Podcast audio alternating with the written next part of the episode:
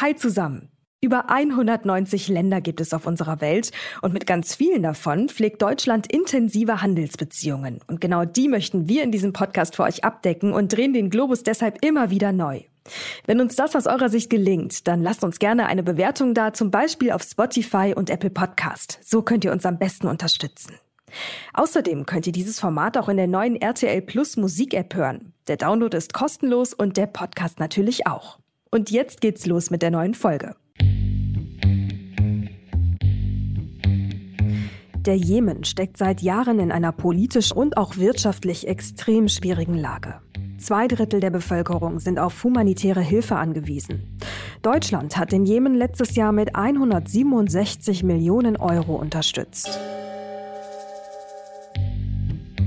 Das Land exportiert hauptsächlich Rohöl und Erdgas und ist wiederum stark auf die Importe von Lebensmitteln, Medikamenten, Maschinen und Konsumgütern angewiesen. 2014 haben die bewaffneten Houthi-Rebellen die Hauptstadt Sanaa und große Teile des Landes unter ihre Kontrolle gebracht. Und diese vom Iran unterstützte Gruppe übt seit der jüngsten Nahosteskalation nun auch immer stärkeren Druck auf Israel aus.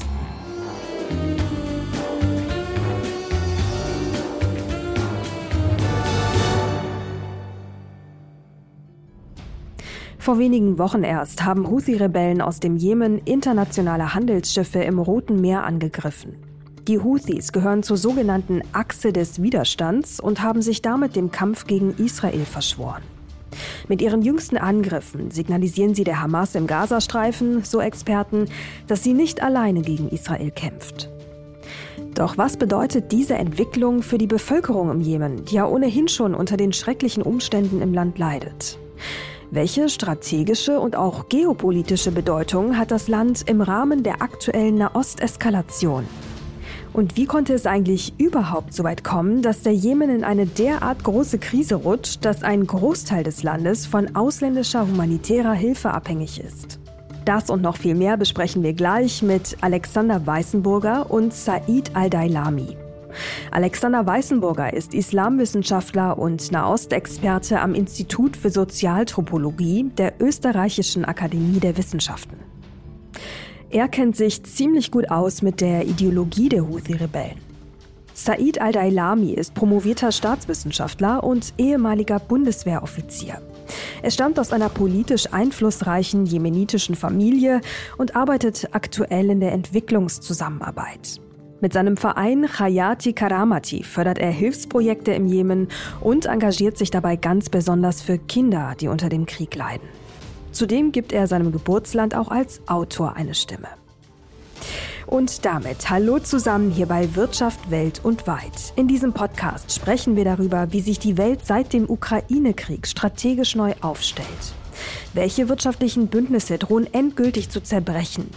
Wo entstehen vielleicht auch ganz neue Allianzen? Und was heißt all das für uns und unsere Wirtschaft in Deutschland? Dazu sprechen wir jede Woche Donnerstag mit Menschen, die sich auskennen. Ich bin Mary Abdelaziz Ditzo, Journalistin und Leiterin für den Bereich Wirtschaft und Innovation bei NTV. Heute ist Donnerstag, der 21. Dezember und in dieser Folge blicken wir auf den Jemen.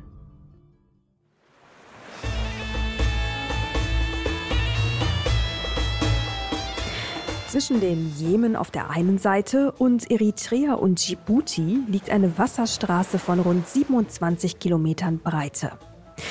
Die Meerenge Bab el-Mandeb verbindet das Rote Meer mit dem Golf von Aden. Große Mengen Öl werden hier verschifft. Übersetzt bedeutet Bab el-Mandeb so viel wie Tor der Tränen.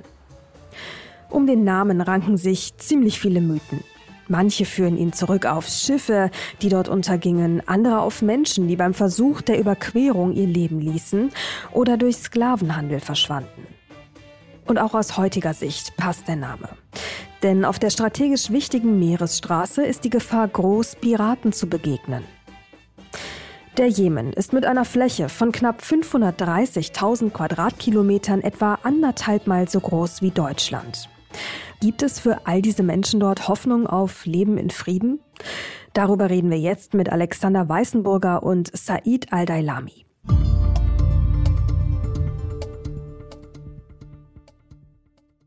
Herr Al-Dailami, Herr Weißenburger, herzlich willkommen im Podcast. Schön, dass Sie beide da sind. Ja, vielen Dank für die Einladung. Assalamu alaikum. Ich freue mich, dass wir über den Jemen sprechen heute. Ja, da freue ich mich auch drauf. Und ich würde sagen, lassen Sie uns direkt mit den Aktualitäten starten. Die Houthis, die haben im Roten Meer in den letzten Wochen ja verstärkt Angriffe durchgeführt. Warum und wie ist es eigentlich einzuordnen im Rahmen der aktuellen Nahosteskalation? Herr Weißenburger. Naja, die Houthis gibt es ja schon seit Anfang der 2000er. Und seit ihrer Gründung ist eines der Kernelemente ihrer Ideologie ähm, der Antiimperialismus, der regionale ähm, Re Revisionismus, die äh, Revision der, der regionalen Ordnung. Und hier spielen dann natürlich Israel und Amerika tragende Rollen in diesem Narrativ. Das manifestiert sich zum Beispiel auch im Slogan der Houthi-Bewegung, die die ähm, Phrasen äh, Tod äh, Amerika, Tod Israel und ähm, verflucht sein die Juden enthält. Also auch hier sieht man natürlich ganz klar antisemitische, aber auch antiamerikanische, anti-israelische Aussagen. Und dieser Konflikt, der jetzt ausgebrochen ist, äh, erlaubt es der Bewegung jetzt natürlich diesen Ankündigungen, diesen Forderungen, wie man das immer nennen will, äh, Taten folgen zu lassen. Zusätzlich muss man dazu sagen, dass die Husis, die ja 2014 ähm, in Sanaa, in der Hauptstadt des Jemen, die Macht an sich gerissen haben, ähm, dass sie äh, zwar erfolgreich die Invasion der Vereinigten Arabischen Emirate und der Saudis abgewehrt haben, aber im Gegenzug ähm, viel Leid über die Bevölkerung im Jemen gebracht haben. Und äh, für sie ist jetzt der günstige Zeitpunkt zu zeigen, dass sie für die arabische Sache einstehen, dass sie äh, sie lenken auch damit ab äh, von den äh, von dem Leid der Menschen vor Ort, vor allem dem wirtschaftlichen Leid und äh, viele Repressalien, die sie über die Bevölkerung äh, des Nordjemen, das im Prinzip das Gebiet, das sie jetzt kontrollieren, gebracht haben, versuchen sie jetzt über dieses ähm, außenpolitische Manöver ähm, zu übertünchen ähm, allerdings bleiben ähm, ihre ähm, bleiben sie weit weit unter dem, äh, was sie eigentlich äh, proklamatorisch immer sagen. Vielleicht auch noch mal von Ihnen beiden die Einschätzung: ähm, Welches Gewicht hat es denn letzten Endes, dass die Houthis da ähm, mittlerweile ja na, in sagen wir mal unregelmäßigen Abständen Angriffe durchführen im Roten Meer? Hat das eine große Gewichtung oder ja ist es mehr so ein bisschen die Muskeln spielen lassen, um irgendwie auch der Symbolik wegen? Ähm, ja, das ist eine schwere, eine komplizierte Frage. Ähm, man ist sich, glaube ich, international nicht ganz sicher, was den relativ geringen Erfolg dieser Aktionen bis jetzt ähm, ähm, verursacht hat. Also einerseits kann es natürlich sein, dass man ähm, sich dieser Waffen, dieser Waffensysteme nicht vollkommen Herr ist und sie dementsprechend ähm, beim Zielen und so weiter Fehler macht. Ähm, andererseits hat, haben die Houthis 2018, 2016 schon äh, Kampfschiffe und Kriegsschiffe der Koalition erfolgreich angegriffen. Und äh, zum Beispiel 2016, glaube ich, ein, ein, zu einem sehr modernen Trimaran oder Katamaran, der, ein größeres Transportschiff der äh, Vereinigten Arabischen Emirate beinahe versenkt. Also man hat diese Möglichkeiten anscheinend schon, äh, diese Schiffe zu versenken. Man hat es in der Vergangenheit auch bewiesen. Woraus sich bis jetzt dass diese, wie sagt man, Fehlschläge oder die, die, der Mangel an Erfolg, ähm, hier Schiffe zu versenken, wirklich, woran das liegt, ähm, weiß ich zum Beispiel jetzt nicht. Also, ja. Ja, die, die internationale Staatengemeinschaft geht natürlich davon aus, dass die Houthis durch die Iraner bei ihrem Vorhaben äh, unterstützt äh, werden. Ähm, wo sonst ist das Narrativ immer, wo sonst sollen sie ihre Waffen äh, herhaben und die Waffenteile, aus denen sie eben diese Drohnen beispielsweise zusammenbasteln. Ähm, letztendlich kann man das nicht nachweisen, inwiefern der Iran in dieser ganzen Sache involviert ist. Ähm, ich gehe davon aus, dass äh, trotzdem, wie ich schon gesagt habe, dass der Welthandel, ähm, der ja ähm, durch diese Meerenge in Bab al-Mandab ähm, äh, ins Rote Meer und dann über den Suezkanal ins Mittelmeer führt, ähm, nur geringfügig von diesen Angriffen der Houthis äh, touchiert sein wird, äh, zumal die Drohungen der Amerikaner ähm, immer stärker werden Und äh, letztendlich sind die Houthis interessiert, äh, einen Staat langsam aufzubauen, in dem sie die Macht haben. Und hier werden sie zu Konzessionen bereit sein. Und ich glaube, das nutzen sie gerade, ähm, indem sie nun äh, die, verstärkt äh, diese Angriffe fahren, damit man am Verhandlungstisch äh, bessere Ergebnisse für sich ähm, rauslösen kann. Hm. Um die Houthis da auch noch mal ein bisschen besser ähm, einzuordnen. Wie würden Sie den Konflikt beschreiben im Sinne von, ist es eigentlich ein sage ich mal, religiös motivierter Konflikt. Also ich meine, Herr Weißenburger, Sie haben eben auch äh, anti-jüdisches Gedankengut, also Antisemitismus auch angesprochen. Ähm, nun ist es aber auf der anderen Seite ja auch so, wenn Sie sagen anti, also sozusagen gegen Amerikaner sprechen, das tun die Houthis ja auch, wäre eher politisch motiviert. Also wie lässt sich das, wie lässt sich die Motivation der Houthis ähm, oder ihre Ideologie dann runterbrechen? Also, wenn wir auf der religiösen Seite anfangen, sind die Houthis ähm, Sediten. Das ist eine Unterströmung des äh, Schiitentums, die sich ähm, gerade in der Frage, wer das Recht hat, die äh, Gemeinschaft der Gläubigen zu leiten, sehr stark von der Zwölfer Schia, die, wie sie im Iran praktiziert wird, wie sie in Bahrain praktiziert wird, wie sie im Libanon praktiziert wird, äh, unterscheidet.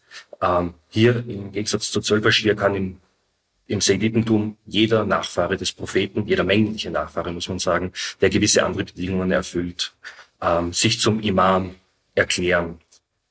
Ähm, das haben die Husis nicht getan.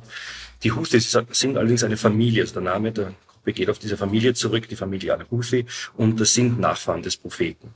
Also es hat hier sehr, und diese Propheten, da muss man jetzt ein bisschen ausholen, diese Prophetennachfahren haben in den, ab den 1960ern an Macht verloren. Bis 1962 war im Nordjemen, ungefähr dem Territorium, das die Houthis jetzt beherrschen, ein Imamat. In diesem Imamat waren diese Prophetenabkömmlinge, die Ahl al-Bayt oder äh, äh, Sayyids, äh, die herrschende Klasse sagen, äh, um es einmal ganz brutal auszudrücken. Und diese Stellung haben sie verloren in der Republik ab 1962. Und ab den 1980ern und den 1990ern hat sich dann ein seditisches Revival Movement entwickelt, aus dem diese Houthi-Bewegung dann entstanden ist. Und der Gründer dieser Bewegung, der Houthi-Bewegung, hat dann dieses seditische Revival-Gedankengut, das sehr stark davon beeinflusst war, die Achel al-Bayt, die Prophetenabkömmlinge, wieder an die Macht zu bekommen, mit diesem antiimperialistischen Gedankengut versetzt, das wir zum Beispiel auch ganz stark im Iran haben. Also das ist was diese Achse der, des Widerstandes, die hier oft ähm, proklamiert wird, äh, zusammenhält. Also da ist auch Hamas drinnen, teilweise werden Länder wie Venezuela genannt, die da drinnen sind. Das, was diese Länder zusammenhält, ist das antiimperialistische Gedankengut. Dass hier vielleicht dann auch noch schiitische Affinitäten eine Rolle spielen, ist auch klar. Allerdings äh, würde ich das in diesem Fall nicht überbewerten. Hm, okay, Herr Aldailami, was würden Sie sagen? Wie ist die Hauptmotivation sozusagen? Ähm, in was ist sie begründet in Bezug auf die Houthis? Religion, Politik, beides? Ja, es ist auf jeden Fall, ich würde den, den ähm, religiösen Zug äh, auf jeden Fall ziemlich minimalisieren. Ähm, denn ähm, aus meiner Sicht ist diese äh, Bewegung auch und vor allem dadurch entstanden, dass es im Jemen ähm, äh, große äh, Unterschiede zwischen den Regionen gab. Ähm, und die Region, aus denen eben die Houthis entstammen, aus Sada, aus der nördlichen ähm, ähm, im Provinz im äh, ehemaligen Nordjemen, äh, sie haben vor allem dagegen protestiert, dass sie diskriminiert wurden, dass ihre Provinz nichts von der Entwicklungshilfe abbekommen hat, von den Infrastrukturprojekten bekommen hat. Und später, als das, ähm, als sie dann die Macht errungen haben in Sanaa und sozusagen zur Staatsgewalt aufgestiegen sind, äh, äh kann ich im, im Prinzip im Konflikt zwischen Saudi-Arabien äh, und äh, dem Jemen oder der Allianz, äh, die Saudi-Arabien um sich geschmiedet, geschmiedet hat gegen den Jemen, sehe ich da überhaupt kein religiöses Motiv, dass da Schiiten gegen Sunniten oder ähnliches kämpfen.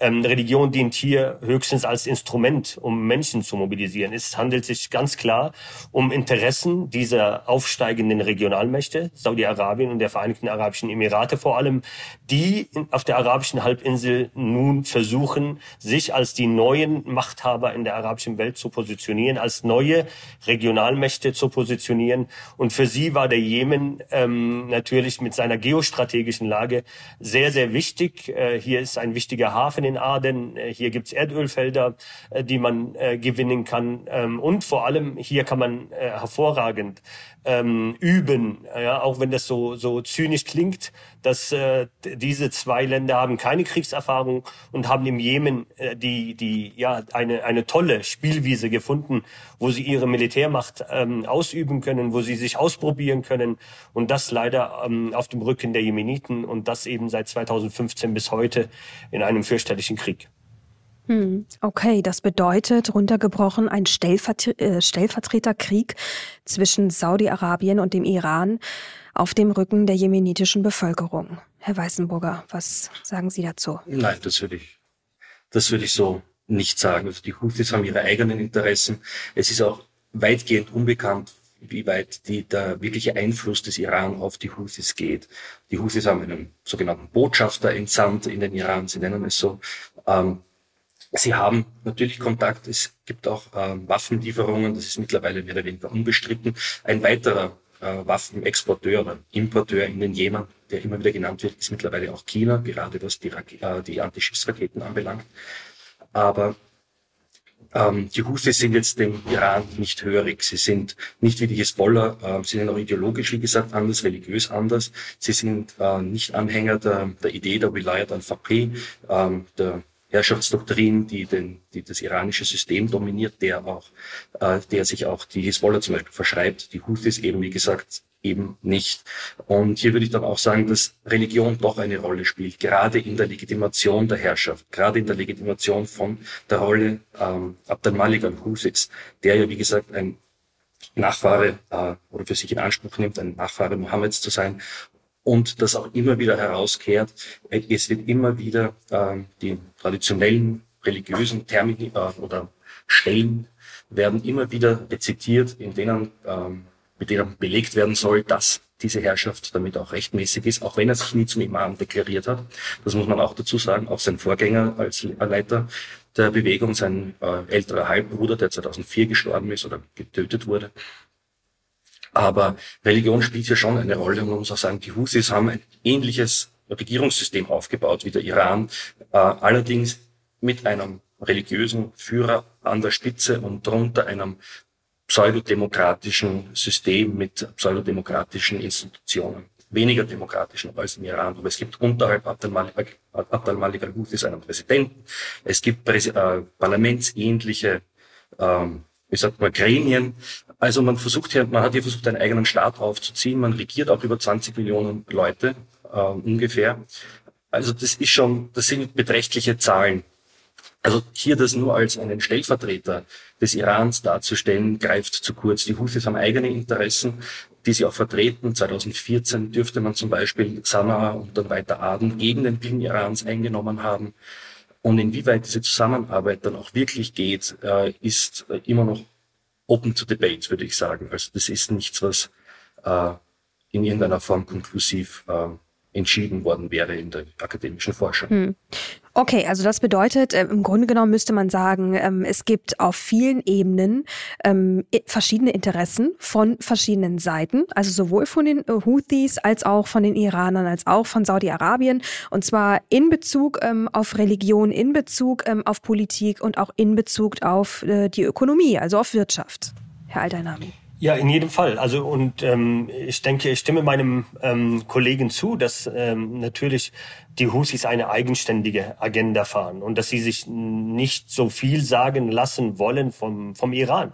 Nichtsdestotrotz äh, stehen sie mit dem Rücken zur Wand in diesem ähm, Konflikt. Sie haben keine Anhänger. Äh, der Jemen war ja nach wenigen Wochen äh, nach Beginn des Krieges im März 2015 hermetisch abgeriegelt. Also warfen sie sich in den Schoß der Iraner. Die hatten keine andere Wahl. Und für die Iraner war das natürlich ein gefundenes Fressen äh, an der Südflanke Saudi-Arabiens Saudi-Arabiens jemanden zu haben, der Saudi-Arabien ähm, ähm, stört und äh, immer wieder sozusagen die Stirn bietet. Das ist natürlich ähm, ähm, strategisch eine, eine tolle, ähm, eine willkommene Situation für die Iraner gewesen. Insofern glaube ich, ist es eine Win-Win-Situation äh, gewesen für beide Seiten, für die Houthis und für die Iraner. Nur die Situation hat hat es dazu geführt, dass die Houthis sich ähm, an die Iraner gewandt haben. Ähm, natürlich könnte, äh, könnten sie sich auch an jeden anderen, an jedes andere Land wenden, um, aber es gab niemanden in dieser Zeit und gibt es bis heute nicht, der bereit ist, mit den Houthis zusammenzuarbeiten. Ähm, für die äh, Iraner ist es natürlich wichtig, die Regionalmachtambitionen der Saudis und der Vereinigten Arabischen Emirate ähm, zu limitieren. Und äh, insofern ist ihre Unterstützung aus meiner Sicht für die Houthis nicht ähm, dadurch äh, zu rechtfertigen, dass hier jetzt äh, Schiiten zusammenkommen, die zwar verschiedene Richtungen ähm, ähm, vertreten, aber letztendlich unter dem Schiitentum zusammengekommen sind. Nein, es sind knallharte geostrategische ähm, ähm und ähm, wirtschaftliche Interessen, äh, die die Iraner und die Houthis zusammengeschweißt haben. Wenn diese geostrategischen Interessen, nämlich ähm, den, ähm, die, die, die Regionalmachtambitionen dieser beiden Länder zu, zu, zu limitieren, wenn diese nicht mehr existieren, dann glaube ich, ähm, wird der Iran auch seinen Einfluss äh, im Jemen ähm, äh, noch, noch, wird sein Einfluss noch kleiner sein, als er ohnehin schon ist. Hm. Und da haben wir im Moment eine ganz spannende Situation, seit ein paar Monaten eigentlich schon, nämlich dass ähm, Saudi-Arabien und der Iran sich gar nicht mehr so feindlich gegenüberstehen, wie es vor einigen Monaten noch der Fall war. Unter anderem vermittelt durch China. Es ist jetzt auch wieder eine Botschaft äh, vor einiger Zeit eröffnet worden und so weiter. Also das heißt, da stellt sich ja schon die Frage, ähm, Herr Weißenburger, ob sich dann, ähm, ich sag mal, dieser Konflikt und dieses sich feindlich gegenüberstehen in diesem Ausmaß nicht irgendwann erledigt und damit eben dann auch die Interessen im Jemen ein Stück weit. Ähm, jein. Also einerseits es stimmt, man hat wieder diplomatische Beziehungen aufgenommen. Es war aber so, dass diese Beziehungen erst 2016 abgebrochen sind. Also es ist nicht so, als hätte da jetzt, wären da jetzt Jahrzehnte der, der diplomatischen Eiszeit aufgebrochen worden. Äh, man, hat, äh, man hat sich angenähert, was dann sehr interessant war, dass wenige Tage nach der Verkündung dieses von China äh, angestoßenen Prozesses zwischen Iran und Saudi-Arabien auch eine Delegation äh, von Saudis, inklusive eines saudischen, hochrangigen saudischen Abgesandten, in, im Jemen gelandet sind und dort Verhandlungen ähm, begonnen haben. Das wurde auch groß fotografiert, groß publiziert. In den äh, Houthi-Medien wurde das Ganze so dargestellt, ja, okay, der Aggressor kommt, wir, wir, wir siegen. Ähm, wir sind, ähm, das hat sich also man hat auf der einen Seite angefangen, sich hier ähm, anzunähern, auch möglicherweise aufgrund des Druckes, der, den man gespürt hat durch diese bis zu einem gewissen Grad Annäherung, hat allerdings auch dadurch sehr viel an Legitimität gewonnen. Das muss man auch sagen. Also ist ein hochrangiger Abgesandter, kommt nach Sanaa und äh, schüttelt dort Hände, trifft den unter Anführungszeichen Präsidenten der Houthis, lässt sich dort in bei offiziellen Akten fotografieren. Man äh, initiiert auch einen äh, erste äh, Friedensgespräche, da ist jetzt äh, oder einen, einen, einen glaube ich, dreistufigen Plan, den, sehr viel Genaues weiß man darüber nicht, aber der zum Beispiel der Abzug der, der, der Koalitionskräfte, die Befreiung der Häfen und so weiter beinhaltet. Ich glaube, es, es gab dann auch einen Gefangenenaustausch, einen größeren im, im Zuge dessen. Aber was die Houthis dadurch natürlich bekommen, ist internationale Legitimität und ich glaube, das wollen sie. Was sie, man muss sagen, sie haben diesen Krieg, diesen Konflikt mehr oder weniger für sich entschieden. Sie sitzen in Sanaa, auch wenn sie von der Bevölkerung nicht wirklich geliebt werden, was man so mitbekommt von außen. Allerdings sehr, sehr fest im Sattel. Es gibt kaum Position, ähm, interne Opposition aus dem Jemen. Und Dementsprechend das Letzte, was ihnen jetzt quasi noch fehlt, ist die internationale Anerkennung. Und da sind sie, waren sie zum Beispiel jetzt vor diesem Konflikt, in den sie jetzt eingegriffen haben zwischen Israel und ähm, der Hamas, schon relativ weit, inwieweit sich das, was sie jetzt machen im Roten Meer, für sie in dieser Hinsicht auszahlen wird, sei jetzt einmal dahingestellt. Aber auch hier hat sich wieder gezeigt, dass auch Iran, also auch hier hat sich dann wieder zum Beispiel ähm, die internationale äh, Organisation für Inter, äh, islamische Zusammenarbeit zum Beispiel hat ähm, zusammen mit der Muslim World League einen, einen Kongress abgehalten vor ein paar Wochen im Anschluss an diese ähm, Offensive, äh, israelische Offensive. Und auch da war, glaube ich, äh, wenn ich mich richtig erinnere, der, der iranische Präsident im Jemen, ah, nicht im Jemen, Entschuldigung, in Saudi-Arabien. Also die Lage hier ist im Moment ziemlich unübersichtlich, um es kurz zu machen. Verstehe. Ähm, dann würde ich aber trotzdem gerne noch mal von Ihnen, ähm, Herr Al-Dailami, wissen, weil Sie sind ja auch sehr nah ähm, an der Bevölkerung dran. Das ist ja auch ein großer Schwerpunkt äh, von Ihnen, den Blick auch darauf zu halten, auch auf die humanitäre Lage im Jemen. Ähm, da wird mich schon noch mal interessieren, wie genau verhält sich denn die Bevölkerung ähm, gegenüber den Houthis und gibt es da irgendwie auch Widerstände? Gab es Versuche die letzten Jahre? Also ich meine, immerhin sind ja, ich glaube, zwei Drittel der Bevölkerung abhängig von humanitären Hilfen. Also das Land kommt nicht wirklich vorwärts und die Houthis tun da auch nicht ähm, sonderlich viel für die Bevölkerung. So der Eindruck von außen. Wie kommt das dann in der eigenen Bevölkerung an und was tut sie dagegen? Tut sie überhaupt was dagegen? Kann sie was dagegen machen?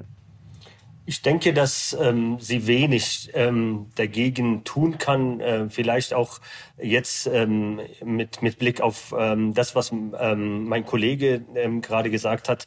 Ähm, sie standen jetzt vor dem Dilemma. Auf der einen Seite ähm, mussten sie sich, um eben auch innenpolitisch Legitimität zu bekommen, klar positionieren in diesem Konflikt, ähm, in diesem Nahostkonflikt und haben eben, wie gesagt, ähm, der, den Israel den Krieg erklärt und äh, fahren jetzt diese Angriffe im Roten Meer. Ähm, das alles machen sie, um innenpolitisch zu zeigen, das, was wir sagen, was wir als äh, Slogans meinen, das, das werden wir auch umsetzen. Und so gewinnen sie sozusagen auf dieser Ebene schon an Zuspruch innerhalb der Bevölkerung. Allerdings auf der anderen Seite haben sie. Aber können, wir, können wir da noch mal ganz kurz ja. reingehen? Das ist ein ganz spannender Punkt. Warum gewinnen sie dadurch an Zustimmung? Also das, ich würde noch mal gerne besser verstehen, warum unterstützt die Bevölkerung dieses Gedankengut? Wo ist das, worin ist das motiviert? Wo ist der Ursprung? Der Ursprung ist tatsächlich äh, äh, zum muss da muss man zurückgehen zu der Gründung des Staates Israels 1948. Da hat sich im Prinzip in der gesamten arabischen Welt eine breite Front der der Solidarisierung mit den Palästinensern etabliert und sie wurde auch von Generation zu Generation weitergegeben, auch in den äh, Schulbüchern weitergegeben. Hier handelt es sich um einen äh, diskriminierenden Staat, um eine Besatzungsmacht und das ist über Generationen Generationen hinweg in der gesamten arabischen Bevölkerung, also äh, sozusagen vom Jemen bis Marokko, äh, ist das, äh, können wir das überall spüren, bis, bis heute. Die Regierungen haben sich nach und nach von diesem Narrativ entfernt und haben ein, ähm, mit, mit Israel, beginnend mit Ägypten und dann Jordanien, Friedensabkommen abgeschlossen. Die, die Bevölkerungen in der arabischen Welt, man kann sogar sagen, sogar in den meisten islamischen Ländern, haben mit der, ähm, mit diesem Narrativ, das, das dass, dass, äh, dass es sich hier um eine Besatzung handelt, um eine faktische Besatzung eines Palästinenserlandes. Das ist sehr, sehr weit verbreitet und die Bevölkerung glaub, glauben daran. Insofern, wenn und man ganz das, kurz und, ja? und das bedeutet aber, ist das religiös motiviert oder geht es wirklich gegen die Besatzung, was ja dann wiederum ein territorialer, äh, ein territoriales Argument wäre? Es ist aus, aus, aus meiner äh, Perspektive ist es wiederum, äh, spielt die Religion eine nachgeordnete Rolle. Dass es gerade sozusagen Juden sind, die den ähm, Palästinenser Staat ähm, ähm bes äh, besetzt haben und eingenommen haben, das, äh, das könnte jetzt jemand, jemand anders genauso sein und dann würde genauso ein Groll und eine Frustration innerhalb aller Bevölkerungen da sein. Denn es geht einfach darum, warum wurden so viele Menschen 1948 vertrieben? Warum wurde der ähm, 1967 ähm, das Vereinbarte nicht eingehalten und so weiter und so fort. Also es geht wirklich um eine Solidarisierung mit den ähm, arabischen Brüdern, mit den islamischen gleichgesinnten Menschen. Das ist im Übrigen so, können Sie sich so vorstellen, wie sich in Europa, vor allem auch in Deutschland, wie wir es gesehen haben, wie wir uns solidarisiert haben mit der Ukraine als unser Nachbar, als ein Land innerhalb Europas. Da waren alle äh, Pforten geöffnet auf einmal. Man, man sprach nicht über Flüchtlinge Flüchtlinge, wie wir es bei Syrern oder ähnliches gesehen haben. Ganz im Gegenteil. Warum? Weil hier ein verbindendes Element ist. Das sind Europäer, das sind Menschen, die uns nahestehen und deshalb müssen wir ihnen und müssen wir ihnen zur Seite stehen. Genauso müssen Sie sich das vorstellen in der arabischen Welt, wenn es um Palästinenser geht. Die Palästinenserfrage ist zentral ähm, eingebohrt in jedem in Herz eines jeden ähm, ähm, Arabers in der gesamten arabischen Region und sogar äh, darüber hinaus in allen islamischen Ländern, vielleicht nicht so stark wie bei allen Arabern, aber doch auf jeden Fall vorhanden. Gehen Sie nach Indonesien, machen Sie eine Umfrage in Malaysia, in Pakistan. Sie werden überall hören, das ist ein Unrechtsregime und äh, den Palästinensern ist viel ähm, viel Unrecht getan worden und sie müssen ihr Land wiederbekommen. Das ist ähm, ein Narrativ, das sich bis heute gehalten hat. Das sieht man beispielsweise auch, wenn ich da kurz einhaken darf, in der Biografie von Abdullah al-Ahmar. Abdullah al-Ahmar war, ein, war glaube ich, der, der Chef der Islah-Partei der jemenitischen Muslimbruderschaft und einer der größten quasi Oppositionsparteien des Regimes, war auch Parlamentssprecher und, seiner, und er schreibt genau das. Ähm, ähm, allerdings in einer sehr, wie sagt man, hygienisch sanitized äh, Version des Ganzen. Also man muss sagen, bei den Houthis ist das Ganze dann auch bei den Iranern ähm, sehr stark auch mit antisemitischen Narrativen ähm, über, über, über, überlagert oder hineingeflochten. Also die Houthis zum Beispiel propagieren so ein, äh, ein, ein Pamphlet, äh, äh Al-Yahud wara kul Jarima, ähm, äh, das heißt, also die, die Juden sind hinter allen Verbrechen und da wird die Weltgeschichte halt quasi so als eine, ähm, eine, wie sagt man, eine Abfolge jüdischen Verbrechens ähm, abgehandelt. Also man hat hier, man hat das 2014, 15 versucht, ein bisschen herunter zu zu, zu schrauben. Da hat dann Abdel Malik al-Houthi vor allem sehr viel über Zionismus geredet. Allerdings ist man mittlerweile jetzt auch wieder zurück und sagt einfach, die Juden sind hinter allem. Es ist auch nicht immer ganz klar, wer jetzt der wirkliche Schuldige ist in der Ideologie. Also manchmal ist es wirklich die Juden unter Anführungszeichen, die hinter allem sitzen, dann sind es wieder die Amerikaner, dann sind die Amerikaner wieder von den Juden dominiert und so weiter. Also es sind so, äh, es ist jetzt nicht nur die Ablehnung des Staates Israel, die ist ganz stark, mhm. aber das sind auch ganz stark ähm, mit antisemitischen Mustern durchzogen, dieses Narrative. Ja, und Herr Weißenburger, irgendwie kommt es mir auch so vor, ähm, als, als würde sozusagen, es würde antisemitisches Gedankengut in der, ich pauschalisiere jetzt mal, arabischen Welt ähm, vielleicht auch genutzt werden, bewusst als Stilmittel, um sozusagen das auch noch weiter zu schüren oder zu unterstützen. Also jetzt ist die Frage, ist es dann, also ist es wirklich im Ursprung anti, ne, da sind wir bei der Frage von eben, ist es wirklich im Ursprung antisemitisch oder wird es mittlerweile auch einfach gerne genutzt, zusätzlich, ähm, um quasi diesen Konflikt äh, noch weiter zu befüttern und zu unterstreichen? Ja, das ist ziemlich schwierig. Also ähm, man muss sagen, dass im, im Jemen ja bis an gerade im Nordjemen bis Mitte der 2000er noch Juden gelebt haben. Dass auch, mhm. dass der Iran zum Beispiel das islamische Land weltweit ist oder das Land in der Region mit den meisten Juden. Da gibt so Bilder von der Synagoge, wo ein Porträt von Ayatollah Khomeini drin hängt und solche Sachen. Mhm. Äh, man findet auch immer wieder Interviews. Das hat natürlich auch politische Gründe. Man kann da natürlich sagen, seht her, wir sind Antizionisten, unsere Juden behalten, äh, behandeln wir eh gut und so weiter. Ähm, aber das ist alles sehr janusköpfig, alles ähm, man ist, äh, und auch diese Idee, man würde das nur instrumentalisieren, auch vorher wurde das auch schon angesprochen, mit der Instrumentalisierung der Religion. Das lässt sich von außen halt nicht sagen, inwieweit die Leute, die das äh, sprechen, die dieses Narrative bedienen, halt auch wirklich dran glauben. Also äh, nur weil jemand sich der Religion religiös argumentiert, heißt das nicht, dass er sich der Religion bedient oder diese missbraucht, sondern er, glaubt halt vielleicht möglicherweise auch wirklich daran und von außen zu sagen, das ist jetzt nur eine rein instrumentelle Herangehensweise an das Ganze, ist halt eigentlich unmöglich, das in irgendeiner Form zu sagen. Ja, es, hm, außer, der, außer es gibt irgendwo ein Statement, jemand sagt, ja, okay, ich, ich verwende das jetzt instrumentell, aber das macht natürlich keiner. Ich denke schon, dass ja. die Leute auch dran glauben. Ja, also von dem, was ich ähm, gespiegelt bekomme, die letzten Monate, auch schon die letzten Jahre, ist es wahrscheinlich, äh, ohne jetzt äh, Prozentsätze zu vergeben, aber in irgendeiner Form auch beides. Ne? Also es gibt diejenigen und es gibt die anderen. Da, es gibt da ganz unterschiedliche Gruppierungen mit ganz unterschiedlichen Haltungen und ähm, ja, einfach auch einem sehr unterschiedlichen Mindset, oder, Herr Al-Dalami?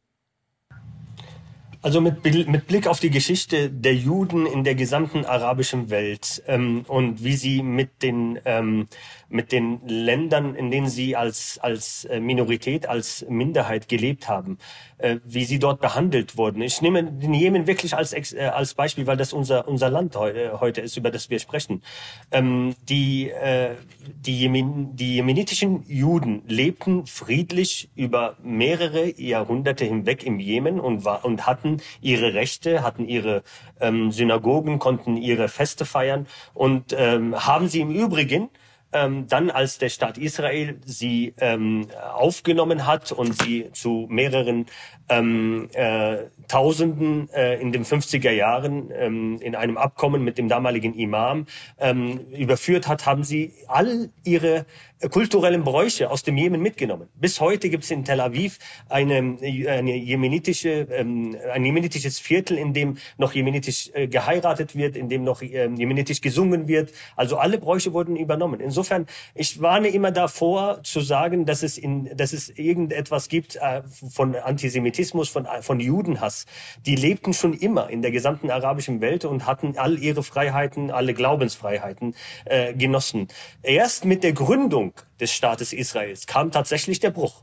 Und deshalb bestehe ich darauf, dass es sich tatsächlich um dieses Territorialproblem handelt, dass hier ein, ähm, sozusagen ein, ein Funke übergesprungen ist, den einer arabischen Bruderbevölkerung wurde was angetan von einem zionistischen ähm, Staat. Und diesen zionistischen Staat gilt es zu bekämpfen. Also ich, ich stimme Ihnen aber insofern zu, dass es vielleicht ähm, ähm, ähm immer wieder diejenigen, die nicht so gebildet sind, die Analphabetenrate im Jemen ist bei 30 Prozent, Prozent zum Beispiel. Äh, das ist hoch. Wenn, wenn Sie dann so etwas hören, dass letztendlich dieses verallgemein, äh, verallgemeinert wird, es sind ähm, nur Juden, die hinter allem stecken und so weiter, dann könnte das durchaus sein, auch ein Narrativ, das, das sich verkaufen lässt. Aber die Masse, die sich damit auseinandergesetzt hat und die ganz genau weiß, wie die Geschichte der Juden im Jemen war, die unterscheidet ganz klar zwischen Juden und zwischen einem zionistischen Staat, das äh, ähm, den Palästinenser aus, aus, dem, aus ihrem Palästinagebiet äh, damals vertrieben hat und diesen Staat bis heute besetzt. Das war gut auf den Punkt gebracht um, ähm, und hat mir auch nochmal mehr Klarheit ähm, gebracht, vielen anderen sicherlich auch. Jetzt habe ich Sie eben, Herr Al-Dailami, unterbrochen an der Stelle, wo Sie sagen wollten, andererseits, ne, in Bezug auf die Bevölkerung. Vielleicht können wir den Punkt auch nochmal zu Ende führen. Wir sind ja jetzt so ein bisschen abgebogen, fand ich aber auch wichtig, das nochmal zu klären. Aber lassen Sie uns nochmal darauf zurückkommen, die jemenitische Bevölkerung. Sie hatten ja erklärt ähm, und waren an dem Punkt stehen geblieben, zu erklären, warum Sie sich ähm, eben nicht oder eben doch vielleicht in gewisser Form gegen die Houthis auflehnt. Ja, die, ähm, äh, das Leid der jemenitischen Bevölkerung ähm, ähm, hat ein Ausmaß erreicht, das im Prinzip nicht mit Worten ähm, besch ähm, so beschrieben werden kann. Bereits schon nach, nach Beginn des Krieges wurde ja die Lage im Jemen als die schlimmste humanitäre Katastrophe des 21. Jahrhunderts von der UN bezeichnet. Und in der Tat hat sich die Lage seit 2015 stetig verschlimmert.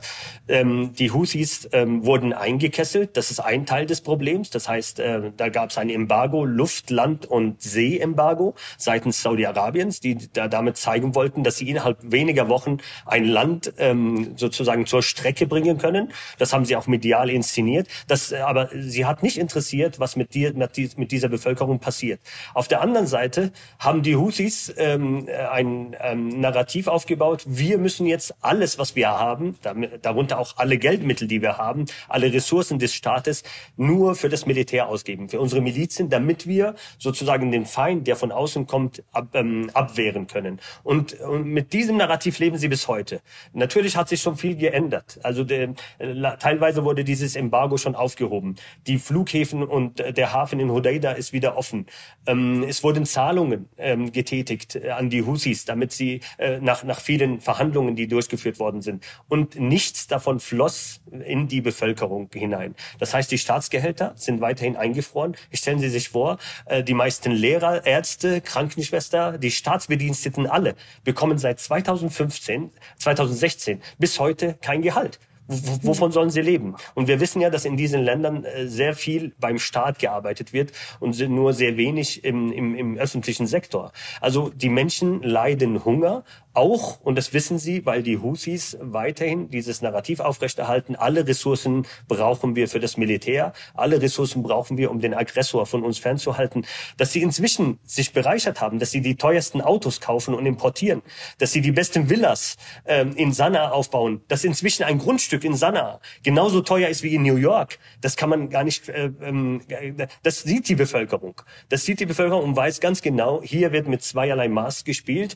Inzwischen werden sogar die, äh, seit Beginn der Entwicklungshilfe, die, Entwicklungs, die Entwicklungsgüter umgeleitet auf den schwarzen Markt, damit sich die neue Husi-Elite bereichert. Das weiß die, das wissen die Menschen, das sehen die Menschen ähm, und äh, deshalb ist da wirklich eine große Frustration innerhalb der, der jemenitischen Bevölkerung. Allerdings sind ihnen die Hände gebunden, weil hier handelt ein Repressionsregime. Ganz klar. Man muss auch, vielleicht wenn ich einhaken darf, in Bezug auf die Staatsgehälter auch sagen, dass die Houthis hier natürlich sich sehr einfach auf das international anerkannte, auf die international anerkannte Regierung ähm, berufen oder verweisen können, die die Nationalbank, über die diese Gehälter ausgezahlt werden, nach Aden ähm, Transport oder ich weiß nicht, wie das jetzt rein physisch funktioniert hat, aber das neue Sitz ist jetzt in, in Aden und die wären dafür zuständig, Staatsgehälter zu zahlen. Also die Houthis sagen, das ist nicht in unserer Hand. Also ähm, das ist nur so ein, ein Nebenbei. Ja. ja, vielleicht äh, ist noch interessant, wir haben jetzt nur die, über die Houthis gesprochen. Der Jemen ist ja faktisch dreigeteilt aktuell. Die Lage ist in allen anderen Bereichen genauso desaströs. Man könnte ja meinen, dort wo die... Was ähm, genau, vielleicht das müssen wir auch kurz erklären, dreigeteilt ja. inwiefern? Also äh, die Houthis haben im Prinzip ähm, ein Staatsgebiet unter ihre Kontrolle gebracht, das ungefähr dem ähm, äh, ehemaligen Nordjemen entspricht vor der vor der Einheit vor 1900 vor dem 22. Mai 1990. Dann haben wir ein ähm, alles um Aden herum und ähm, im Prinzip der südliche Teil von von ehemaligen Südjemen ähm, ist äh, unter der Hand der der der Vereinigten Arabischen Emirate und wird sozusagen vom südlichen Übergangsrat Rat ähm, ähm, sozusagen ge, ge, geführt. Und dann haben wir den Ost- und ähm, Nordostteil ähm, und einen Teil des ehemaligen Nordjemen unter der Hand der Saudis und der sogenannten offiziellen, offiziell anerkannten Regierung, die ja damals von den Husis aus Sanaa rausgeschasst wurde. Äh, so haben wir ein, sozusagen ein saudisches Protektorat, ein emiratisches Protektorat und ein Husi-Gebiet. Ähm, das ist natürlich sehr vereinfacht und schematisch. Es ist viel komplizierter. Ähm, aber nur so äh, kann man sich ein bisschen vorstellen. Und äh, die Lage der Menschen, man könnte ja meinen, weil eben ein, ein Saudi-Arabien dahinter steckt, weil eben Vereinigten Arabischen Emirate, zwei reiche Länder hinter diesen zwei Protektoraten äh, äh, stehen, dass es den Menschen besser geht. Das ist nicht der Fall. Die Sicherheitslage ist sogar viel, viel schlimmer und dramatischer in diesen beiden Regionen als in Sanaa. Die Sanaa äh, in Sanaa haben die Houthis wenigstens die Sicherheitslage im Griff. Das heißt, es gibt keine ähm, oder nur wenige Attentate auf öffentlichen Straßen. Die Menschen können sich frei bewegen. Die können aber ihre Meinung natürlich nicht frei artikulieren, aber sich frei bewegen. In den anderen Gebieten ist die Sicherheitslage dramatisch. Das kommt noch hinzu zu eben zu dieser ähm, zu dem Hunger. Die, dort werden zum Beispiel Staatsgehälter teilweise ausgezahlt an die Staatsbediensteten. Allerdings herrscht im Prinzip Chaos in diesen ähm, beiden Regionen. Insofern ist die allgemeine Lage im Jemen in allen drei ähm, äh, in allen drei Regionen wirklich sehr dramatisch für die Bevölkerung ähm, in ökonomischer Hinsicht äh, und vor allem in, humanitä in humanitärer Hinsicht. Ja, ja, und es ist auch, äh, also es ist äh, wahnsinnig ähm, kompliziert und ähm, gar nicht so einfach, das nachzuvollziehen, ne? welche Interessen da auch überall eine Rolle spielen. Ich meine, wir haben ja auch eben schon über äh, strategische, geopolitische, wirtschaftliche Interessen gesprochen im Sinne von ähm, im Sinne vom Roten Meer und der Meerenge ähm, Bab al-Mandab. Ne? Ich glaube, 40 Prozent des internationalen Handels per Schiff. Ähm, so ist die Zahl. Also das heißt, äh, fast 40 Prozent des internationalen Handels ähm, per Schiff sollen über diese Meerenge auch abgewickelt werden. Das ist ja irre viel. Also das heißt, wir haben da einerseits diese Interessen, wir haben andererseits noch ganz andere Interessen, über die wir eben gesprochen haben. Dann wäre aber schon auch noch mal die Frage, ähm, bevor wir jetzt auch den Blick in die Zukunft wagen, ob es denn eine Verbesserung ähm, geben könnte für die Bevölkerung. Wie schaut es denn eigentlich mit den Potenzialen im Land selber aus, Herr Weißenburger, wenn wir mal auf die Rohstofflage blicken? Wie schaut es da aus? Naja, ich weiß nicht ganz d'accord mit dem, was mein Kollege hier gesagt hat. Gerade die Provinz, in der Provinz Marib, äh, das ist das, was unter formaler Kontrolle der, der international anerkannten Regierung ist, ähm, ist die Lage nicht so schlimm. Der, der dort regierende Sheikh Al-Awada ist jetzt auch Teil dieses neuen Präsidentschaftskonzils also äh, man muss auch sagen, das ist die Erdölreiche, eine sehr erdölreiche, äh, ein erdölreiches Gebiet. Die Houthis haben auch über mehrere Jahre versucht, das dort einzunehmen, was ihnen allerdings bis jetzt nicht geglückt ist. Auch im, im Osten, in der Provinz Al-Mahra zum Beispiel, da haben die Saudis versucht, eine Pipeline äh, hinzulegen von, so, so in den Süden, um dann vom ihr Öl über den, ähm, den also von, die, die Straße von Hormus im, im, im Osten und das Bab al-Mandab im Westen zu umgehen. Aber ähm, es schaut nicht überall so trüb aus. Ähm, und gerade Al-Marib ist eben erdölreich. Ist, ähm, die Houthis selber haben, soweit ich weiß, äh, keine Erdölquellen. Es wird immer wieder äh, gemunkelt, im Nordjemen wären unermessliche ähm, äh, Ölreichtümer. Das hat sich bis jetzt aber auch nicht ähm, bewahrheitet. Ähm, ja, also äh, insofern gerade für die Houthis schaut's ähm, schwarz aus, wenn man das einmal so sagen können. Also die, da, die haben sehr wenig Möglichkeit hier zu äh, exportieren. Muss man auch sagen muss, ist, dass das Wasser ja immer mehr ein Problem wird. Das Sanaa, eine der, es liegt glaube ich auf 2200 Meter ungefähr die Stadt und das ähm, und ist Grundwasser ähm, äh, gespeist. Und dieses Grundwasser sinkt seit den 1970ern, seit dem Einfuhr, von der Einfuhr von dieselbetriebenen Pumpen rapide. Also von daher, äh, man wird sowieso bald eine riesige ökologische Katastrophe dort möglicherweise haben, auch gerade in Sanaa. Hm. Herr Al-Dailami, wie würden Sie das denn aus Ihrer Sicht ergänzen ähm, mit Blick auf Potenziale, wirtschaftliche Potenziale auch im Jemen selbst und vielleicht auch die Rolle Deutschlands? Was können wir da vor Ort leisten? Was tun wir bereits? Ja, der Jemen ist tatsächlich schon seit jeher äh, ja das ähm, Armenhaus der gesamten arabischen Welt. Das hängt damit zusammen, ähm, dass ähm, tatsächlich nicht so viele Ressourcen im Land sind. Wir haben einen Agrarsektor mit ähm, ähm, einigen Zitrusfrüchten, äh, die auch exportiert äh, werden. Ähm, wir haben äh, Fischerei, ähm, das ist ein großer Sektor gewesen für den ähm, für die nationale Ökonomie ähm, im, im Jemen. Und wir haben eben die Erd, äh, Erdöl- und Erdgasvorkommen, die natürlich nicht vergleichbar sind mit denen, ähm, die wir in den anderen Golfstaaten haben und die auch relativ spät entdeckt worden sind und vor der vor dem arabischen Frühling natürlich nicht in die Infrastruktur des Landes reingeflossen sind, sondern natürlich in die Taschen des Diktatoren Ali Abdullah Saleh und seiner Machtriege. Ähm, in dementsprechend, äh, es gibt noch ein, paar Mineralien. Ähm, wir haben es mit ähm, äh, Kupfer, wir haben es mit Marmor zu tun, wir haben es mit äh, Silber und, und, und, und Goldvorkommen im Jemen. Allerdings reicht das nicht, um eine nationale Ökonomie ähm, ähm, von bis zu ähm, 34 Millionen Menschen ähm, zu ernähren und am Leben zu halten. Der Jemen ist immer auf äh, Spritzen ähm, und Finanzhilfen von außen immer angewiesen ähm, gewesen und wird es auch nach diesem Krieg äh, sein, denn im Prinzip ähm, muss jetzt die komplette Infrastruktur wieder aufgebaut werden, die ohnehin nur marginal ähm, ähm, ausgebildet ähm, war. Es gab ein Streckennetz, im Übrigen von den Deutschen sehr stark unterstützt. Ähm, ähm, Deutschland hat äh, im Rahmen der Entwicklungshilfe viel im Bereich des Gesundheitssektors getan, viel im Bereich der, des Verkehrsnetzes getan, ähm, viel im Bereich der Bildung. Allerdings, äh, wenn wir sagen viel, dann sprechen wir über mehrere Millionen Euros, die da ähm, in, in, äh, pro Jahr reingeflossen sind. Und äh, wenn Sie sich vorstellen, dass da, dass es äh, dort im Prinzip die die ähm, äh, Verwaltung sehr äh, sehr veraltet ist, sehr verkrustet ist, dass da auch Korruption herrscht, dann ist sehr wenig von dem angekommen ähm, dort, wo es ankommen soll, von diesen Projekten realisiert worden, was tatsächlich auch äh, hätte realisiert werden können. Insofern ähm, können die Menschen nur darauf hoffen, dass ähm, großzügige Reparaturzahlungen ähm, von äh, seitens der Saudi Saudis und Emiratis für den ganzen Jemen äh, fließen, damit äh, überhaupt das Land ähm, ähm, eine Überlebensperspektive hat.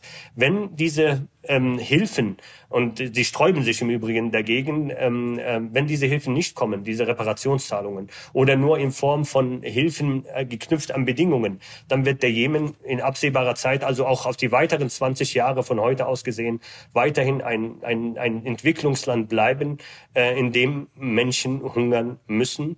Ähm, und das ist äh, leider die, die traurige Perspektive für den Jemen. Ja, also man muss auch sagen, vor, äh, schon vor dem arabischen Frühling äh, waren es ungefähr 90 Prozent der Gesamtlebensmittel des Landes, die importiert worden sind. Also man hat, man hätte sehr ein sehr fruchtbares Land, gerade im Nordjemen eigentlich durch Terrassenwirtschaft. Das hat man aber dann immer mehr zurückgefahren, um Kat, eine lokal ähm, verwendete Droge im Prinzip, ähm, anzubauen, um ähm, teilweise auch Exportgüter anzubauen. Beides sehr, sehr wasserintensiv übrigens, um wieder auf dieses Problem zurückzukommen. Ähm, und was die Houthis jetzt machen, sind, die sind sich dieses Problems natürlich bewusst. Und sie versuchen jetzt, äh, gerade in den Reden Abdel Malik al-Houthis sieht man das, die Leute dazu zu bewegen, wieder aufs Land zu ziehen, äh, was viele eh machen, weil sie dort äh, Familiennetzwerke oder, oder Stammesnetzwerke haben, aber um dort auch wieder äh, landwirtschaftlich tätig zu werden, um dann die äh, Ballungszentren ernähren zu können. Also man spricht es an, inwiefern es funktioniert, kann ich jetzt nicht sagen. Es ist allgemein sehr schwierig, wirklich Informationen aus diesen Houthi-dominierten Gebieten zu bekommen, gerade ähm, im Norden, gerade die ländlichen Gegenden, dort Kontakt zu erhalten ist oder, oder vor allem auch eine Einsicht zu erhalten. All diese, man halt immer sehr vorsichtig sein, wenn man äh, Sachen nicht verifizieren kann. Also man kriegt, man, mit irgendjemand kann man schon reden über, irgendjemand kennt jemanden und so weiter. Das, was diese Person dann sagt, auch wirklich repräsentativ ist, ist halt immer die Frage. Zusätzlich ähm, muss man dazu sagen, dass die Perspektive einer ökonomischen ähm, Entwicklung im Jemen ja eng damit, äh, ganz, ganz eng damit zusammenhängt, wie denn der Frieden im Jemen nun aussehen soll. Ja, bisher haben wir keinen Friedensvertrag.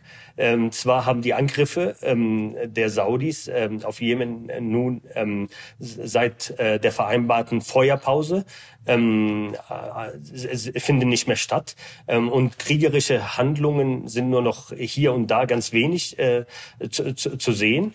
Allerdings an der inneren Front hat sich nichts, äh, nichts geändert. Das heißt, äh, wir brauchen hier einen Friedensvertrag, wir brauchen einen politischen, eine politische Roadmap für den Jemen, die ganz klar zeichnet, wie die Machtverteilung im neuen Jemen aus, aussehen soll. Und man spricht, also die UN besteht darauf in all ihren, ähm, in all ihren Versionen und wie sie in diesen Jemen-Konflikt ähm, involviert ist, von einer Union des Jemen, von einem vereinten Jemen.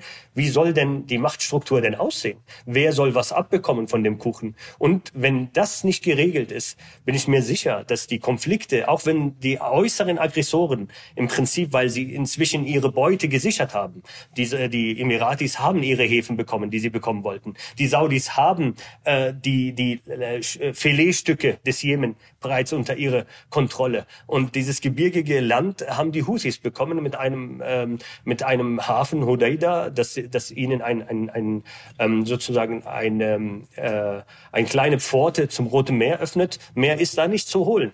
Äh, wenn die Frage ist also, wenn da keine politische ähm, ähm, Roadmap da ist für einen ähm, lang anhaltenden nachhaltigen Frieden im Jemen, wird die ökonomische Prosperität im Jemen niemals einsetzen. Und das ist, glaube ich, das größte Problem. Denn wir werden im Jemen äh, weitere Fäden innerhalb der verschiedenen äh, Konfliktparteien erleben, auch wenn sich diese ähm, ähm, sozusagen Stellvertreter oder diese, diese Regionalmächte zurückgezogen haben, werden die Konflikte weiterhin bestehen. Denn wir müssen sagen, in den letzten acht Jahren gab es einen großen gesellschaftlichen, ähm, eine, äh, führte dieser Krieg zu einer großen gesellschaftlichen Spaltung leider. Und diese gesellschaftliche Spaltung hat ähm, den Jemen in äh, verschiedene Entitäten inzwischen aufgespalten, die sich feindlich gegenüberstehen. Insofern sehe ich auch da leider ähm, eher ähm, dunkle mhm. Zeiten auf den Jemen zukommen. Ja, Was soll ich sagen? Normalerweise versuche ich immer zum Schluss noch irgendwie den positiven Dreh zu kriegen, aber man, äh, man muss ja auch ganz ehrlich sagen, es ist ähm, ja eine wahnsinnig schwierige Situation. Ähm, ich finde es gut, dass Sie das beide auch so auf den Punkt gebracht haben. Es ist ähm, wichtig, das nochmal zu verinnerlichen und auch zu verstehen, in welcher Lage der Jemen denn wirklich ist. Und natürlich hoffen wir, dass es sich in Zukunft ähm, innenpolitisch ein bisschen mehr sortiert, damit es eben auch auf großer Ebene zu noch mehr Unterstützung kommen kann, die dann wirklich effektiv hilft und eben auch wirklich der Bevölkerung hilft. Also in diesem Sinne Ihnen beiden ganz herzlichen Dank für all die wichtigen und spannenden Infos und vor allem für die ganze Einordnung. Ähm, ja, ich würde sagen, alles Gute und vielleicht ja auch bis bald. Vielen Dank. Bis bald. Vielen Dank für die Einladung und ich kann mich meinem Kollegen nur anschließen. Auch vielen Dank für das Interesse an jemandem. Redakteure dieses Podcasts sind Andrea Sellmann, das NTV Telebörsenteam und ich, Mary Abdelaziz Ditzo. Produziert wird dieses Format von Wei Quan aus dem Team der Audio Alliance. Außerdem haben Sie jederzeit die Möglichkeit, Lob, Kritik und Themenvorschläge einzureichen. Schreiben Sie uns dafür gerne eine E-Mail an www.ntv.de. Ja, das war unsere letzte Sendung für dieses Jahr 2023. Im Januar sind wir dann natürlich wieder für Sie da. Bis dahin wünschen wir Ihnen frohe Festtage und einen guten Rutsch ins neue Jahr. Danke fürs Zuhören, bleiben Sie uns treu und machen Sie es gut. Bis zum nächsten Jahr. Dieser Podcast ist eine Produktion der Audio Alliance.